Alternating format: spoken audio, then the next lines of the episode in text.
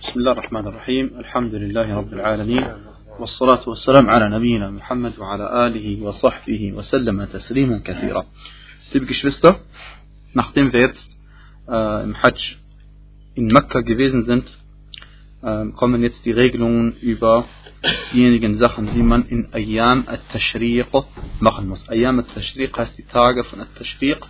Das sind äh, im Hajj, äh, im, im, im äh, islamischen Kalender der, äh, wie heißt es, 11., 12. und 13. Ayyam al-Tashriq sind drei Tage, 11., 12. und 13. Wir haben erwähnt, was wir am Tag von Mina machen, am 10. von Dhul Hijjah. Ähm, wir haben gesagt, dass man da sein äh, Opfer äh, äh, schlachtet, dass man da, wenn man ein Opfer hat, also als Qarin oder Mutamatti' und wir haben gesagt, dass man am 10. von Dhul Hijjah, also dem Eid-Tag, dass man dann seine Haare, dass man die, die äh, bewirft, ne? dass man, äh, wie heißt das, also sich schneidet, seine Haare schneidet und dann die äh, Steine wirft und dass man dann dem Tag dann, dass die Sunna äh, Tawaf al-Ifada macht, die Pflicht Tawaf macht, dass man dieses hinter sich kriegt. Das ist Pflicht. Wenn man dann fertig ist mit diesem Tawaf al-Ifada, dann hat man seine Sachen getan, die man an diesem Tag machen muss, und zwar am Tag von Mina, also am, am Eid-Tag meine ich. Jetzt kehrt man, nachdem man in Makkah gewesen ist, zurück nach Mina. Und übernachtet dort, und das ist eine Pflicht. Bei äh, den drei Rechtsschulen, beim Abu, Imam Abu Hanifa rahimallah, ist eine Sunnah. Und äh, der Beleg dafür, dass es eine Pflicht ist, ist der Hadith äh, von Al-Abbas ibn Abd al-Muttalib. Und zwar, Und zwar heißt es, Istadhan al-Abbas ibn Abd al-Muttalib. Der Al-Abbas ibn Abd al-Muttalib, der Onkel des Propheten sallallahu استأذن رسول الله صلى الله عليه وسلم bat den Gesandten Allah صلى الله عليه وسلم um Erlaubnis أن يبيت بمكة أيام منى من أجل سقايته فأذن له Er hat ihn um Erlaubnis gebeten, in Mekka diese Tage zu verbringen und eben nicht in Mina. Und zwar, weil er beschäftigt war, damit den Leuten zu Wasser, Wasser zu trinken zu geben. Also es gab Leute im, im, im, in Mekka, die speziell dafür nur waren, dass sie, also es, waren, also es gehörte zur Vorzüglichkeit der Gäste, der, der, der äh, Behandlung der Gäste von den Mek mekkanischen Bewohnern, wie sie ihre Gäste behandelt haben. Sie haben dafür gesorgt, dass die Pilger alle zu trinken bekommen. Okay? Und diesen Leuten, den äh, Suqah, das heißt diejenigen, die den Leuten Wasser zu trinken geben, und auch den Hirten, hat der Prophet sallam, erlaubt, äh, dass sie sich eben nicht an der Stelle aufhalten müssen, wo sie eigentlich sein müssten. Okay? Und in einer Version heißt es auch Yurachis. Und Yurachis und Istadin, alles weist darauf hin, dass es eigentlich Pflicht ist und der Prophet es nur erlaubt hat für eine bestimmte Person, und zwar denen es erlaubt worden ist. Und wenn jemand etwas erlaubt wird, dann fragt er nur um Erlaubnis, weil es eigentlich eine Pflicht war. Und deswegen äh, ist es eine Pflicht in, in Mina, sich aufzuhalten diese Tage. Ähm, und wie lange bleibt man in Mina? Und zwar drei Nächte wenn man sich nicht beeilt. Das heißt, wenn man sich nicht beeilt, äh, aus Mina nach Hause rauszugehen. Gemeint ist, wir sind ja am, die haben gesagt, der 11., 12. und 13. Tag von Dhul Hijjah sind die drei Tage von Mina. Der 11. und der 12. ist Pflicht. Der 13. ist freiwillig, allerdings nur freiwillig, wenn man vor dem Sonnenuntergang, also der, der, 13, der 13. wird dann Pflicht, wenn man bis zum Sonnenuntergang noch nicht aus Mina rausgegangen ist. Das heißt, am 12., wenn man am 12. bis zum Sonnenuntergang nicht aus Mina rausgegangen ist, dann ist es Pflicht, dass man bis zum 13. übernachtet und äh, am 13, an, an, auch am 13. dann nochmal die Steine wirft, die wir gleich sehen werden. Und das ist entnommen aus der Aussage von Allah subhanahu wa ta'ala, فَمَنْ تَعَجَّلَ فِي يَوْمَيْنِ فَلَا إِثْمَ عَلَيْهِ Das heißt, übersetzt, ähm, wer, wer, sich jedoch in zwei Tagen, wer sich jedoch in zwei Tagen mit dem Aufbruch beeilt, den trifft keine Sünde. Also Seite 200, äh, Vers 203 von Surat al-Baqarah, Surah 2, auf Seite 32. Wer sich jedoch in zwei Tagen mit dem Aufbruch beeilt, also der 11. und der 12. Tag von Dhul-Hijjah in Mina, wer sich danach beeilt und vor dem Sonnenuntergang von, äh, von dem 12. Tag aus Mina hinausgeht, äh, der muss nicht bis zum 13. bleiben. Und das ist die gemeint mit dieser Aussage. Und die, die Ulama haben deswegen gesagt, dass man, wenn man bis zum Sonnenuntergang dort geblieben ist, dass man deswegen bleiben muss, weil Allah gesagt hat, فَمَنْ تَعَجَّلَ, wer sich beeilt. Und wer eben nicht hinausgeht vor dem Sonnenuntergang, der hat sich nicht beeilt und muss dort bleiben. Ausgenommen sind diejenigen, äh, die es vorgenommen haben und nicht rausgekommen sind aus irgendwelchen äh, Gründen, wie zum Beispiel eine Panne oder was auch immer. Diese Leute dürfen trotzdem noch hinausgehen, auch nachdem die Sonne schon untergegangen ist. Und in Minna betet man alle Gebete, äh, die man kürzen kann, kürzt man. Also zusammengefasst, das Fajr-Gebet bleibt wie es ist. Und das Dhuhr-Gebet betet man zwei Raka'at und das äh, Asr ebenfalls und Isha ebenfalls und das Maghrib-Gebet bleibt auch drei Raka'at. Und man fässt die Gebete nicht zusammen, sondern man betet jedes Gebet zu seiner eigenen Zeit. Das ist die Sunna. Und man bewirft an jedem Tag von den drei Tagen, also wenn ich sage drei Tage, dann ist immer damit gemeint, je nachdem, ob zwei oder drei Tage bleibt. Ja. Also man bewirft an jedem Tag von den drei Tagen alle drei Säulen.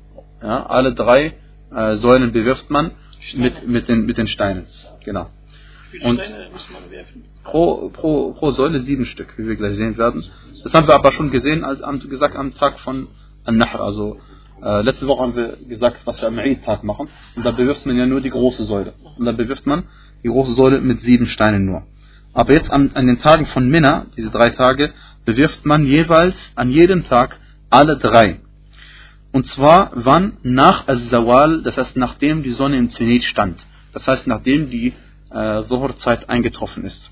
Aufgrund des Hadithes von Jabir, radiallahu anhu ardah, Jabir, der berühmte Erzähler des Hajj vom Propheten sallallahu alaihi wasallam, er sagte, Rama Rasulullah sallallahu alaihi wasallam al-Jamrata yawm al-Nahri duhan. Das heißt, er hat die, äh, die Säule am Opferfesttag vormittags beworfen. Das haben wir gesagt. Am Eid-Tag was macht man? Nach dem Fajr-Gebet von Muzdalifa geht man los nach Mina. Und dort, sobald man dort ankommt, opfert man sein Tier, äh, kürzt seine Haare und bewirft die Säulen. Und das geschieht also dann vormittags, weil man geht ja kurz vor Sonnenaufgang nach ähm, Mina. Und deswegen, und dann sagt, dann sagt Jabir ibn Abdullah, وَأَمَّا بَعْدْ فَإِذَا زَالَتِ الشَّمْسِ was die Tage danach angeht, dann hat er erst geworfen, wenn die Sonne schon im Zenit stand, also schon im höchsten Punkt des Himmels stand und dann geneigt ist, Salat, also wenn sie schon stand, also wenn sie sich neigt. Und wenn, sobald die Sonne sich neigt, wird der Schatten größer eines Gegenstandes und dann ist die Dhuhr-Zeit eingetroffen. Okay? Und das ist, gilt für alle Tage von At-Tashriq, alle drei Tage von Mina. Und dieser Hadith ist unter anderem überliefert von Abu Dawud, An-Nasai, At-Tirmidhi äh, und anderen. Und äh, Ibn Umar radiallahu anhu sagte, Kunna natahayyanu fa zalat shams ramayna. Das heißt, wir haben abgewartet und beobachtet, bis die Sonne sich neigt und dann haben wir es geworfen. Der Hadith bei Bukhari und Abu Dawud. Und das bedeutet eben, dass die Sahaba radiallahu anhum äh, dem Propheten sehr wohl darin gefolgt sind. Und, das Werfen, das Bewerfen ist eine Pflicht. Und wir haben gesagt, ein Grundsatz, ähm, wenn eine Sache eine Pflicht ist, dann ist auch die Art und Weise, wie man es verrichten muss, auch eine Pflicht. Also wie der Prophet das dann gemacht hat, ist auch eine Pflicht. Das ist ein Grundsatz. Und wenn man wirft die Steine, bevor die Sonne im Zenit stand, dann ist der Wurf ungültig. Und man wirft einfach nochmal, nachdem die Sonne im Zenit stand.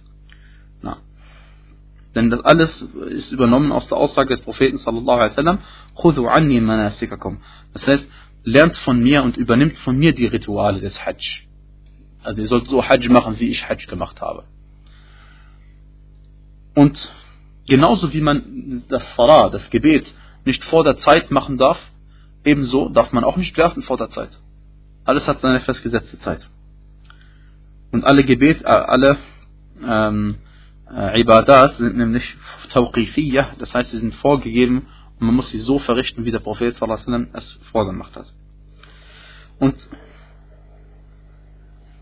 Ibn Qayyim, rahimahullah ta'ala, er beschrieb das, den Rami vom Prophet das heißt, äh, wie er die Steine beworfen hat, und er sagte, Dann kehrte er, der Gesandte Allah, nachdem er den Tawaf al-Ifada, den Pflichttawaf in Mekka gemacht hat, nach Mina zurück, an diesem gleichen Tag und übernachtete dort. Also übernachtete von der zehnten Nacht auf, die elfte, auf den elften Tag. Als er dann aufgewacht ist, wartete er, bis die Sonne äh, ähm, geneigt ist, vom Zenit weg. Als sie dann geneigt war, äh, ging er von seinem Lager zu den äh, Säulen und äh, reitete nichts, sondern er lief und er fing an mit der kleinsten Säule von den drei Säulen. Und zwar diejenige, die neben der Masjid Al-Khaif, gibt eine Moschee, die heißt Al-Masjid Al-Khaif, das ist die große Moschee dort. Und zwar hat er eben angefangen mit der Säule, die am nächsten zu Masjid Al-Khaif steht. Und dann bewarf er sie mit sieben Steinen. Und wir haben gesagt, wie groß die Steine sein sollen. Und wir haben auch gesagt, dass die Steine, äh, äh die, äh, die, die, man, die man benutzt, um zu werfen, die Sunna ist es, dass man sie, wenn es, dass man, dass man diejenigen Steine, die man braucht für den Eid-Tag, also für den 10. Dhul Hijjah, wo man nur die eine Säule, Säule bewirft, diese Steine nimmt man auf dem Weg von Musdalifa nach Mina mit. Aber die anderen Steine nimmt man alle von Mina. Also er bewarf diese kleinste Säule dann mit sieben Steinen, eine nach der anderen und mit jedem Wurf sagte er Allahu Akbar, Allahu Akbar. Mit jedem Wurf sagte er einmal Allahu Akbar. Und dann ging er vor dieser Säule, hat sich gestellt, bis auf, hat sich dort auf eine Ebene gestellt und wandte sich in Richtung der Qibla und erheb, erhob seine Hände und machte einen langen Dua, machte ein langes Bittgebet, das so lang war ungefähr, wie lange man braucht, um Surat al-Baqarah zu lesen. Um Surat al-Baqarah zu lesen, braucht man etwa oder etwa eine Stunde, eine Zeitstunde, 60 Minuten braucht man ungefähr, um Surat al-Baqarah zu lesen, wenn man schnell liest, wenn man so relativ schnell liest. Dann ging er, nachdem er Dua gemacht hat, zu Al-Jamratul Wusta, das ist die mittlere Säule, mittlere Säule, und bewarf sie ebenfalls genauso wie er diejenige äh, vorher äh, bewarf. Und dann ging er etwas links an dieser Säule vorbei, oder stellte sich links von ihr hin und äh, war dann an dem Tal näher, also er stellte sich links von der Säule und, äh, und war dann dem Tal näher und hat sich dann auch in Richtung der Qibla gewendet und hat seine Hände gehoben und hat äh, die äh, und hat ein Dua gesprochen. Und dann hat er äh, die Kaaba auf seine rechte Seite, äh, dann hat er sich so gewendet, dass die Kaaba auf seiner rechten Seite war. Entschuldigung, dass die Kaaba auf seiner linken Seite war. Hat sich so gewendet, dass die Kaaba auf der linken Seite war und auf der rechten Seite Minna ist. Und dann bewarf er eben diese kleine Säule ebenfalls mit sieben Steinen. Na. Als er dann mit dem kleinen, der kleinen Säule fertig war, hat er keinen Dua mehr gesprochen, offensichtlich. Und man sagt, weil der, der Platz dort eng ist, und man sagt, weil er Dua schon gemacht hat, äh, während äh, er geworfen hat, Wallahu a'lam, auf jeden Fall stellt man sich nicht extra nochmal hin, um danach Dua zu machen. Na. Und man muss diese Reihenfolge einhalten. Man fängt mit der kleinen an, geht der zur mittleren und geht dann zur großen. Das heißt, wenn man zum Beispiel die Reihenfolge umdreht und erst äh, die, die, die, die, die, die kleine bewirft, dann die große, dann die mittlere, dann muss man einfach nur noch die mittlere und die große werfen.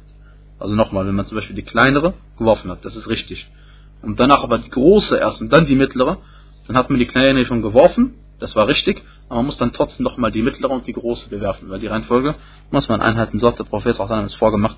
Und wie gesagt, den Hirten und denjenigen, die den Menschen zu Wasser zu trinken geben und all denjenigen, die äh, beschäftigt sind mit den Angelegenheiten der Hujjaj, der Pilger.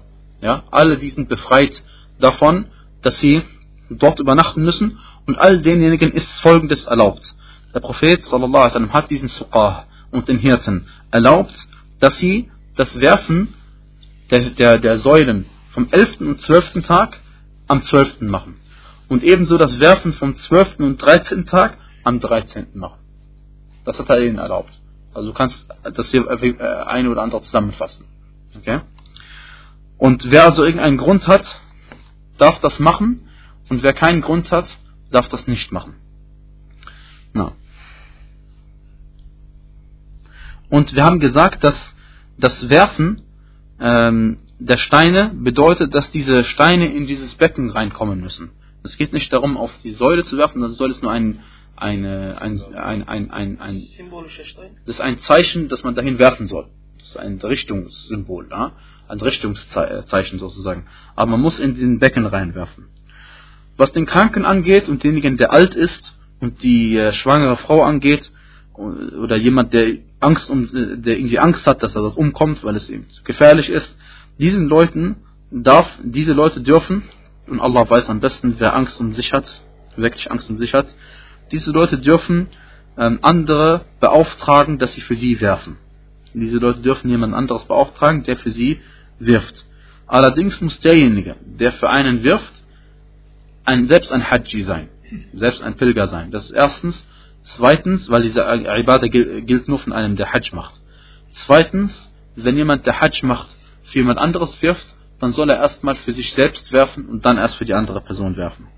Und er darf zum Beispiel den ersten, äh, die, die, die, die kleine Säule, dann die mittlere, dann die große bewerfen für sich und dann die gleiche Reihenfolge nochmal für den, für den er werfen soll. Das darf er machen. Er darf aber auch erst die erste werfen für sich selbst und dann für seinen äh, für die, der, der ihn beauftragt hat, die erste bewerfen. Und dann die zweite für sich und die zweite für den anderen, die dritte für sich und die dritte für den anderen.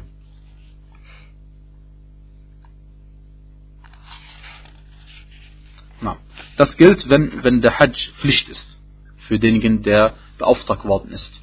Denn der Prophet hat ja gesagt, ähm, Hujja an nafsika, thumma hujja an shubramah. Das heißt, mach erst Hajj für dich selbst und dann Hajj für Shubramah. Und diesen Hadith hat der Prophet uns klar gemacht, dass man erst Hajj, egal was man machen muss, erst für sich selbst machen, die Pflichten, und dann erst für andere Leute machen und nicht irgendwie umgekehrt. Das, äh, liebe Geschwister, das Übernachten in Minna, was bedeutet das? Es gibt drei Ansichten unter den Fuqaha. Manche haben gesagt, es reicht, wenn man kurze Zeit dort geschlafen hat. Denn Al-Mabit bedeutet irgendwas übernachten. Andere haben gesagt, man muss mindestens ein Drittel dort gewesen sein. Und zwar, weil der Prophet gesagt hat, in Bezug auf das, äh, wenn man einem, einem, einem, wenn man in seinem Testament irgendjemandem etwas schenken möchte, ein Vermächtnis machen möchte, darf man maximal ein Drittes hinterlassen. Sie haben das daraus entnommen. Und die dritte Ansicht ist, dass man mehr als die Hälfte dort gewesen sein muss. Und die Zeit ist entweder von Maghrib, Sonnenuntergang, bis zum äh, Fajr, also Morgendämmerung, oder von Maghrib bis zum Sonnenaufgang. Und davon muss man die, mehr, Hälfte der Zeit mindestens dort gewesen sein. Dann hat man auf jeden Fall ähm, das, das, gemacht, was man auf Arabisch Mabit nennt. Das heißt, man hat dort übernachtet, verweilt. Allerdings muss man, äh, das, ist die sicherste, das ist der sicherste Weg. Wenn man auf jeden Fall dort mehr als die Hälfte der Nacht gewesen ist, dann ist man aus dem, äh, auf dem sicheren Weg und es ist egal, ob man dort geschlafen hat oder nicht geschlafen hat, äh, das ist nicht entscheidend. Na. So, wenn man also die Steine geworfen hat, am 11. und 12. Tag, darf man am 12. Tag abreisen. Das heißt von Minna ausreisen, äh, wenn man die Hajj verlassen will und nach Hause reisen möchte. Ähm, allerdings, wie gesagt, man muss das gemacht haben vor dem Sonnenaufgang. Das haben wir vorhin erklärt. Und das ist die, Mehrheit der, die Ansicht der Mehrheit der Ulama. Und ebenso die äh, Frau, die menstruiert, äh, Entschuldigung, was die Frau angeht, die menstruiert oder äh, sich im Wochenbett befindet äh, und das war bevor sie den Ihram gemacht hat das heißt, eine Frau, die menstruiert oder sich im Wochenbett befindet, ist ja unrein. Und wenn sie jetzt in den Weihezustand geht,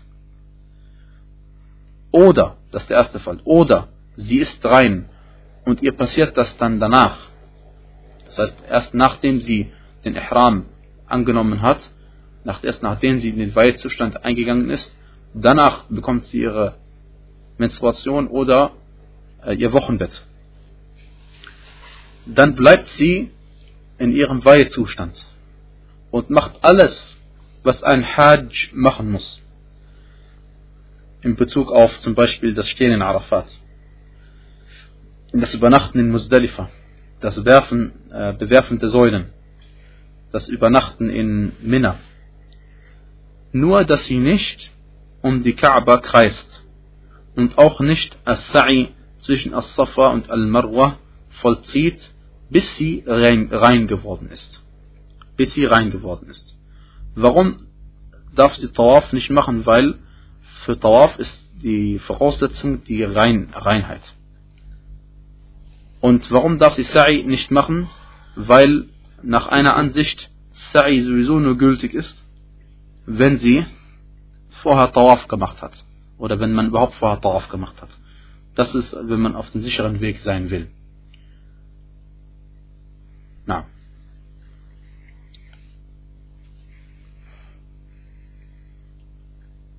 Wenn man allerdings, zum, gemeint also zum Beispiel, äh, um das klar zu machen, wenn sie rein war und sie hat das Haus umkreist, okay?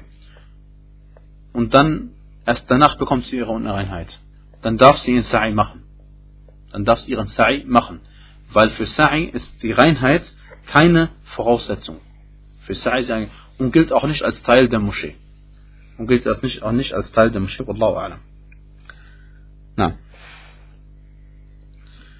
Wenn der Hajj jetzt aus Mekka ausreisen möchte, oder aus dieser ganzen, äh, aus Mina ausreisen möchte, und nach Hause gehen möchte, dann darf er nicht nach Hause gehen, bis er nicht sieben Umkreisungen gemacht hat um das Haus Allahs, um die Kaaba. Das heißt, wenn er alles gemacht hat, was er machen möchte, oder muss, und er möchte wieder nach Hause reisen, muss er als letztes von allen Sachen, bevor er abreist, einen Tawaf machen um die Kaaba. Das nennt man Tawaf al-Wada'. Tawaf al-Wada' ist ein, heißt auf Arabisch, Abschiedstawaf. Und dieser Tawaf al-Wada' ist bei der Mehrheit der Ulama eine Pflicht. Warum? Weil, ähm, also es ist eine Sunnah beim Imam Abu Hanifa rahimahullah. Und seine Begründung war, oder der, der Gründung der Madhab dort ist, dass der Prophet sallallahu alaihi wasallam der Menstruierenden und derjenigen Frau, die sich im Wochenbett befindet, erlaubt hat, den Tawaf al-Wada'a zu unterlassen. Und sie haben gesagt, wenn der Prophet sallam ihnen erlaubt, das zu unterlassen, dann bedeutet es, dass es keine, erstmal kein Fard sein kann. Denn wenn es Fard wäre, ein Rücken wäre, ein Bestandteil wäre, dann müsste sie warten und es machen und oder nachholen. Dann haben sie gesagt, wenn es allerdings eine Pflicht wäre, Wajib, dann hätten sie ein Opfer leisten müssen. Genauso wie Ka'b ibn Ujra, derjenige, der seine Haare rasieren musste, weil er Läuse hatte, musste sie rasieren, hatte keine Wahl und trotzdem musste er ein Opfer leisten. Und deswegen haben sie gesagt, muss es eine Sunna sein. Die Mehrheit der Ulama hat sich allerdings gestützt auf den Hadith von Ibn Abbas in As-Sahihain. Wenn man sagt As-Sahihain, dann heißt es die beiden Sahih-Werke, gemeint ist Bukhari und Muslim. Und zwar sagte Ibn Abbas, أمر الناس أن يكون آخر عهدهم بالبيت.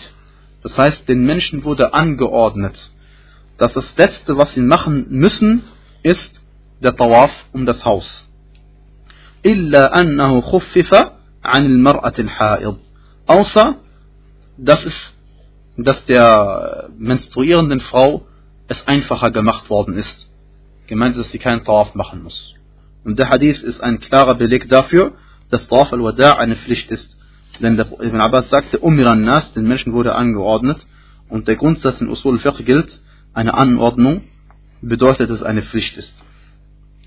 Und einer anderen Überlieferung, bei Ahmad und Muslim mit Abu Dawud und Ibn Majah, äh, sagte der Prophet sallallahu alaihi wasallam, لا ينفر أحد حتى يكون آخر عهدي بالبيت.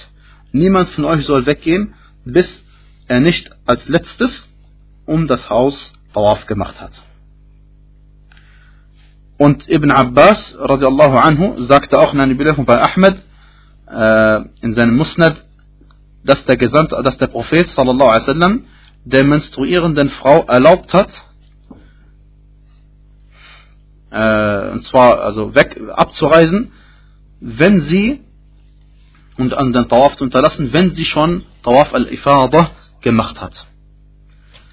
Und ebenso hat Aisha radiallahu anha gesagt, حاضت صفية بنت حيي بعدما أفاضت. Und zwar Safiya bint Huyay radiallahu anha hat ihre Periode bekommen, nachdem sie schon Tawaf al-Ifada gemacht hat, nachdem sie schon ihre Pflicht Tawaf gemacht hat. قالت فذكرت ذلك لرسول الله صلى الله عليه وسلم. Dann habe ich das dem Gesandten Allah sallallahu erzählt und dann sagte er, Ahabisatunahi, das heißt, hält sie uns etwa hier fest? Warum? Weil wenn sie kein Tawaf al-Ifada gemacht hat, ja, dann, dann darf sie nicht abreisen, bis Tawaf al-Ifada macht. Die Pflicht Tawaf. Aber dann sagte sie, äh, dann sagte Aisha anha, Ja Rasulallah, o Gesandte Allahs, إنها قد أفاضت وطافت بالبيت ثم حاضت بعد الإفاضة. Also sie hat Tawaf al-Ifada schon gemacht. Und danach hat sie erst ähm, ihre Menstruation bekommen. Dann sagte der Gesandte Allah فَلْتَنْفُرْ إِذًا Dann soll sie, dann, dann darf sie eben gehen. Dann darf sie eben gehen und dann soll sie eben gehen. Und der Hadith ist bei Bukhari und bei Muslim. Das heißt, wenn man Tawaf al-Ifada äh, Tawaf al-Wada', der Abschiedstawaf, Tawaf al-Wada' vergisst, muss man zurückkehren. Ansonsten muss man ein Opfer leisten. Äh, und wenn man schon den, die, die, die Strecke hinter, zurückgelegt hat, die ein Reisender zurücklegt normalerweise, dann muss man in jedem Fall ähm, ein Opfer leisten.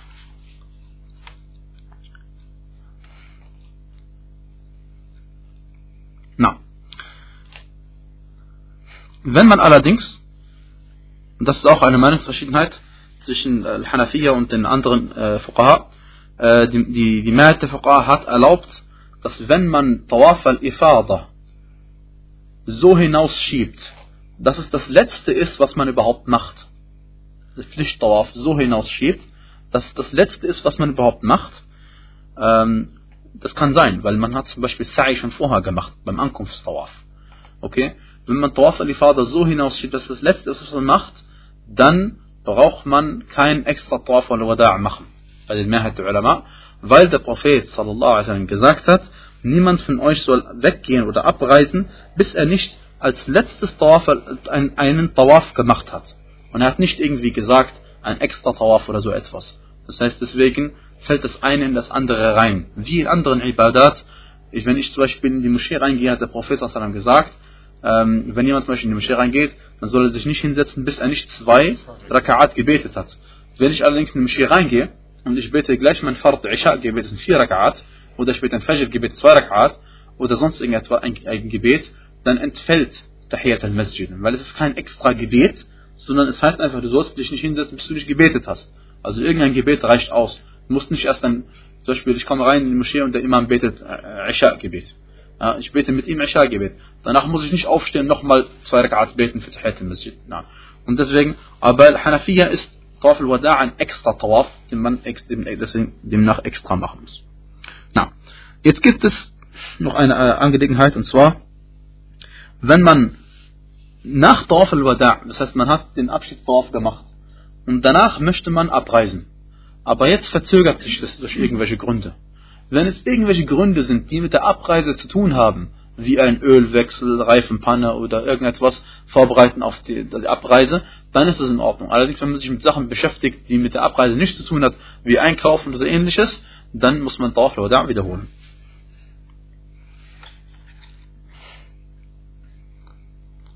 Na, eine, jetzt kommt eine Zusammenfassung dessen, was wir gesagt haben. Und zwar, wir haben jetzt schrittweise beschrieben, wie man Hajj und wie man Umrah macht. Aber es gibt zwei Methoden seinen Fuqaha. Manche von ihnen sagen von vor am Anfang, was ist ein Rücken, was ist ein Wajib und was ist Sunnah. Und manche machen und dann, und dann beschreiben sie das. Und manche machen es umgekehrt, wie, wie wir jetzt gerade gemacht haben. Sie beschreiben die Hajj und am Ende listen sie auf, was davon Fard ist was davon Wajib ist und was davon Sunnah ist. Und deswegen erwähnen wir jetzt, was von, von, vom Hajj, die Arkan al-Hajj sind. Rücken äh, ist ein äh, Bestandteil oder Säule und Arkan ist der Plural davon. Was sind die Arkan al-Hajj? Die Arkan al-Hajj sind genau vier. Das erste ist Al-Ihram. Das erste ist Al-Ihram. Und äh, Al-Ihram ist die Absicht, Hajj zu fassen und dann in diesen Weihezustand überzugehen. Das ist Al-Ihram. Und der Beleg davon ist von Allah subhanahu wa ta'ala. Er sagt in Surat Al-Bayyina, فَعْبُدُوا اللَّهَ مُخْلِصِينَ لَهُ الدِّينَ Das heißt, äh, betet Allah an, äh, indem ihr ihm aufrichtig gegenüber in der Religion seid. Und der Prophet sallallahu alaihi wasallam sagte, إِنَّمَا الْأَعْمَالُ بِالنِّيَّاتِ وَإِنَّمَا لِكُلِّ امْرِئٍ مَّا نَوَى Das heißt, alle Taten werden mit Absichten verrichtet. Und jeder Mensch erhält das, was er beabsichtigt hat. Deswegen ist, wird man immer finden, dass die Absicht bei allen Ibadat entweder eine Voraussetzung ist, ein Schart oder ein Rücken. Und das ist eine Meinungsverstand der Ulama. Also manche Ulama haben gesagt, Absicht ist eine Voraussetzung, manche haben gesagt, es ist ein Bestandteil. Wie dem auch sei, in beiden Fällen, wenn du es nicht machst, ist es ungültig. Zweitens, zweite Fahrt, zweite Rücken, Al-Wuqufu bi Arafah. Das Stehen in Arafat oder das Sein in Arafat. Und äh, wie gesagt, alles auf die Art und Weise, die wir schon erklärt haben. Wegen der Aussage des Propheten sallallahu alaihi wasallam, Al-Hajju Arafah. Und auch war das die Ansicht von Umar ibn Khattab radiallahu anhu. Drittens, Tawaf al-Ifada, der Pflicht Tawaf, weil Allah subhanahu wa ta'ala gesagt hat, وَلْيَطَّوَّفُوا بِالْبَيْتِ الْعَتِيقِ Wir sollen, und sie sollen um das ehrwürdige Haus äh, kreisen. Viertens, As-Sa'i, und äh, As-Sa'i, also das äh, Hin- und Herlaufen zwischen As-Safa und Al-Marwa. Und das ist die Aussage der meisten, der Mehrheit der Salaf. Und es war unter Aisha radiallahu anha ist überliefert über sie, dass sie gesagt hat, Inna Allah la yutimmu hajja man lam yas'a bayna as-Safa wal Marwa. Das heißt, Allah subhanahu wa ta'ala vervollständigt den Hajj von niemandem von euch oder von niemandem, bis er nicht Sa'i gemacht hat zwischen Safa und Al-Marwa. Das sind die Arkane vom Hajj. Die Pflichten vom Hajj sind, dass man Ihram macht vom Miqat. Das heißt von dem Ort, von dem man es machen muss. Aufgrund der Aussage des Propheten sallam, Hunna, lahunna, waliman ata alayhinna. Das heißt, diese Mawaqit sind für sie, das heißt für ihre Anwohner, die dort wohnen, und auch für diejenigen, die diese Zoe durchqueren. Und der Hadith ist sahih und muttafaqun alayh und auch bei Nasai und das ist auch die Ansicht der vier Rechtsgelehrten. Zweitens, dass man in Arafat bleibt bis zum Sonnenuntergang. Der Beleg dafür ist, dass der Prophet es gemacht hat. Und der Grundsatz lautet, wenn der Prophet etwas, äh, eine Pflicht uns beschreibt, dann ist das, was er gesagt hat, auch eine Pflicht. Das, wie er es beschrieben hat, auch eine Pflicht. Drittens, das Übernachten in Musdalifa. Und zwar, wie gesagt, in de, in, so detailliert, wie wir es also äh, schon beschrieben haben. Also nicht für die Schwachen und nicht für diejenigen, die mit, dem, äh, mit den Getränken beauftragt sind und nicht für die Hirten. Viertens, Al-Mabit Bimina, das Übernachten in Mina, in den drei Tagen nach äh, Musdalifa. Darf man Hajj fasten? Ich frage am Ende. Sag Allah. Und zwar, weil der Prophet sallam Al-Abbas äh, erlaubt hat und Ruchsa, also eine Erlaubnis bekommt, eine, das Wort Erlaubnis bekommt man nur, wenn etwas verboten war, eigentlich einem verboten ist. Fünfte Pflicht am Hajj ist das Werfen, Bewerfen der Säulen, Ramyul Jamarat, das Steinigen, am Tag von An-Nahr, das heißt am Opferfesttag, die große Säule, und der elfte und zwölfte Tag alle drei Säulen und der, am dreizehnten Tag die drei Säulen, wenn man nicht am zwölften schon abgereist ist, frühzeitig. Sechstens das Kürzen der Haare oder Rasieren und siebtens Tawaf und Wada', das heißt der Abschiedstawaf. Alle anderen Sachen, die wir erwähnt haben, sind Sunan. Alle anderen Sachen, die wir erwähnt haben, sind Sunan. Und das bedeutet nicht, dass man sie weglassen soll, sondern der Hajj wird erst genauso sein, wie der Gesandte Allah es gemacht hat, wenn man alles so macht, wie er es gemacht hat. Und Imam Ahmad rahimahullah hat nicht einmal das Zeugnis von einer Person angenommen, die das Wittergebet nicht verrichtet. Und deswegen soll man so etwas nicht unterlassen. Und der Prophet sallallahu alaihi wasallam sagte warnend, man raghiba an sunnati falaysa minni. Das heißt, wer sich von meiner Sunna abwehrt, abwendet, der gehört nicht zu mir. Deswegen ist es keine einfache Sache. Und wer zum Beispiel kein Ihram gemacht hat, von vornherein nicht, der hat überhaupt nicht einmal, äh, der ist gar nicht einmal eingetreten in die Hajj. Die Umrah, was sind die Arkan, die, die Pflichtteile der Umrah? Und zwar erstens Al-Ihram, wie wir erwähnt haben. Zweitens Tawaf, das Umkreisen des Hauses. Und drittens As-Sa'i, das äh, Schreiten zwischen As-Safa und Al-Marah. Das sind die drei äh, Arkan. Und die Pflichten der Umrah sind, dass man äh, Ihram macht wieder von dem Ort, von dem man es machen muss, im Hajj, und das Kürzen der äh, das Kürzen der sagt man, Haare oder Rasieren. Na.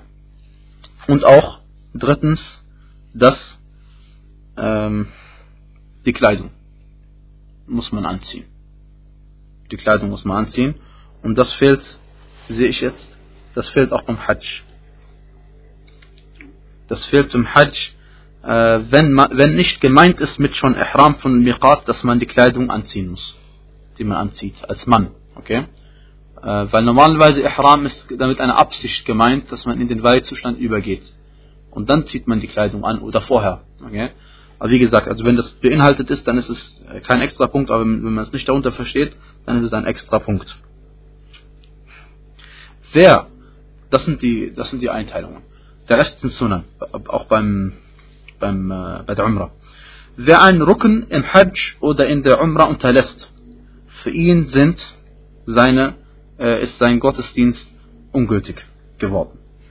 Sein ganzer Hajj ist weg und sein ganze äh, Umrah ist weg wenn er irgendein, eine, für eine beiden, also ein, wenn er im Hajj einen Ruck unterlässt, ist ein Umrah, ist, ist ein Hajj weg, uh, ungültig, und wenn er in der Umrah einen Rücken weglässt, ist eine Umrah ungültig. Und er muss trotzdem es zu Ende führen. Denn Allah subhanahu wa ta'ala sagte, وَأَتِمُّ الْحَجَّ وَالْعُمْرَةَ لِلَّهِ Das heißt, und vollzieht die Hajj und die Umrah für Allah. Vollendet sie, heißt Atimmu, vollendet sie. Und man muss es zu Ende führen, obwohl es ungültig ist. Und man muss es im folgenden Jahr nachholen. Und wer eine Pflicht unterlässt, der muss ein Opfer leisten. Das war die Fatwa von Ibn Abbas radiallahu anhuma. Und er hat das entnommen aus Ayat al-Tamattu'. Er hat es entnommen aus Ayat al-Tamattu'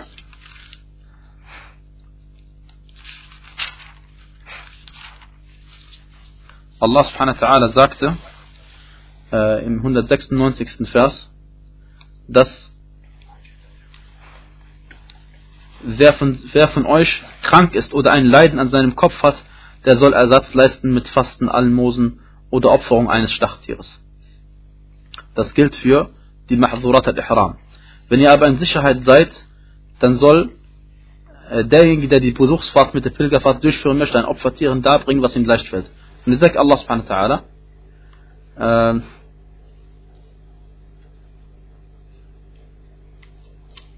Na, am Anfang sagt er, na, ich habe das verwechselt. Allah sagt, vollzieht die Pilgerfahrt und die Besuchsfahrt für Allah. Wenn ihr jedoch danach, wenn ihr jedoch daran gehindert werdet, dann bringt ein Opfertieren da, was euch leicht fällt.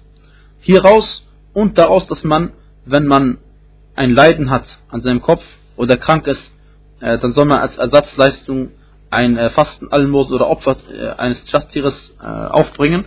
All das hat Ibn Abbas daraus verstanden dass wenn man eine Pflicht unterlässt, muss man dafür eine Sühneleistung machen. Ja.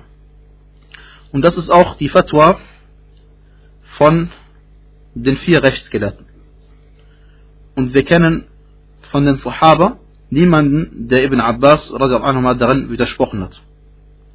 Also man opfert einfach ein Tier, ein Schaf, äh, und äh, es wird in Mekka, wie heißt es, äh, geopfert und dann an die Armen dort verteilt. Na, wir haben gesagt, also bei der Opferleistung, es muss kein Schaf sein, sondern man kann auch sich äh, ein, ein, ein, ein Kamel oder eine äh, Kuh zu siebt teilen. Ja. Wenn jemand erst nach Fajr an Yom al-Nahr, also, wir haben ja gesagt, was ist der Pflicht, äh, also, also das, das Sein in, Arafat, das Stehen in Arafat ist eine Pflicht, eine Fahrt sogar, ein Bestandteil des Hajj. Wann muss man spätestens Arafat gewesen sein? Allerspätestens, haben wir gesagt, vor dem Fajr am Eid-Tag. Okay? Das Stehen in Arafat beginnt zur Dhuhr-Zeit und endet nicht beim Sonnenuntergang, wo alle schon nach Muzdalifa gehen, sondern endet kurz vor Fajr vom Eid-Tag. Also im darauffolgenden Fajr. Wer erst danach ankommt, der hat seinen Hajj verpasst. Und er soll ein Tier schlachten, wenn er eins dabei hat, und durch Umrah Tahallul machen. Das heißt, weil er ist in den Weihezustand gegangen, und er bleibt in diesem Weihezustand und er soll sich daraus lösen, indem er einfach eine Umrah macht. Na.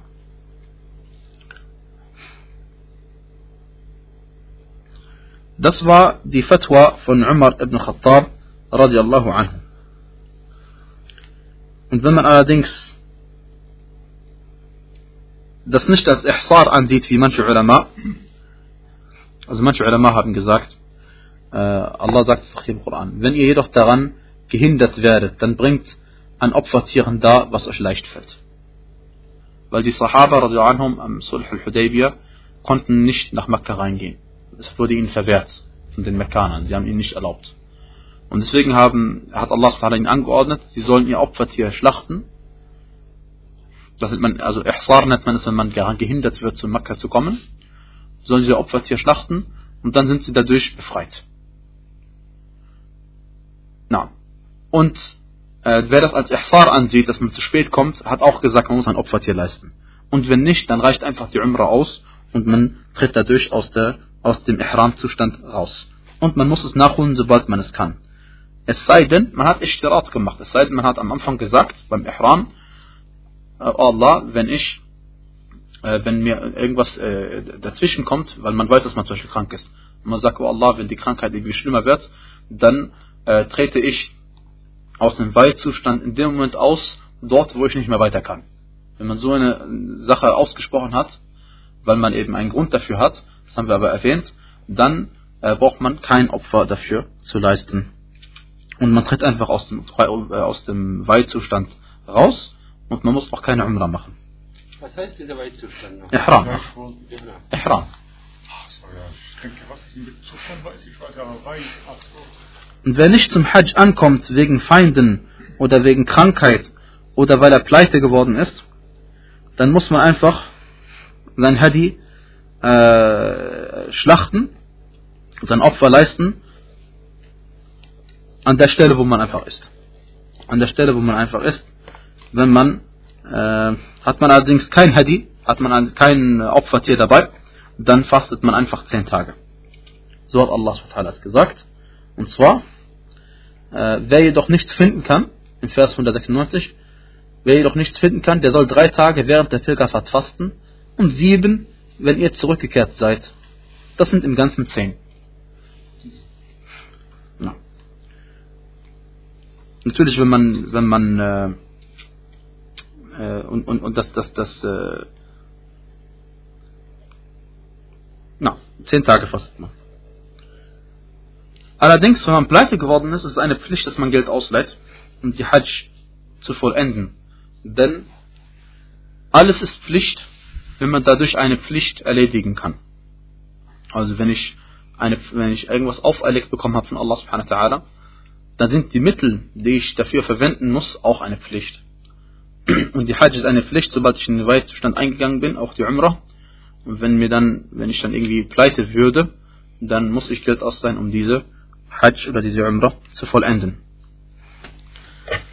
Eine wichtige Angelegenheit für viele Leute, wenn man Umrah zum Beispiel gemacht hat ohne Niyya, ohne Absicht, ähm, ob es jetzt Pflicht ist oder nicht Pflicht ist. Also viele Leute haben, wenn sie klein waren, ein bisschen älter geworden sind, jugendlich waren, haben sie schon eine Umrah gemacht. Und sie wussten aber niemals, was davon, ob Umrah Pflicht ist oder nicht Pflicht ist. Okay? Deswegen, egal welche Absicht man hatte, man hat seine Pflicht automatisch getan. Der Beleg dafür ist wieder der Hadith des Propheten sallam Hujja an nafsik thumma Hujja an Shubruma, denn der Prophet hat Shubruma gesehen, nachdem er schon im Hajj war und äh, hat, hat gesagt, äh, und Shubruma hat laut gesagt, dass er diesen Hajj macht, Entschuldigung, äh, dieser Sahabi hat laut gesagt, dass er den Hajj macht für seinen Freund Shubruma. Und dann hat der Prophet dann gesagt, mach erst einen Hajj für dich selbst und dann für deinen Freund Shubruma. Und obwohl er schon im Hajj drin war, musste er nicht irgendwie nochmal rausgehen und Ihram neu machen, vom Miqat neu machen, verstehst du, und die Kleidung nochmal neu anziehen, musste er nicht machen. Das heißt, dass einfach seine Absicht einfach umgeändert wird während der, der Rituale, während der Hajj. Na.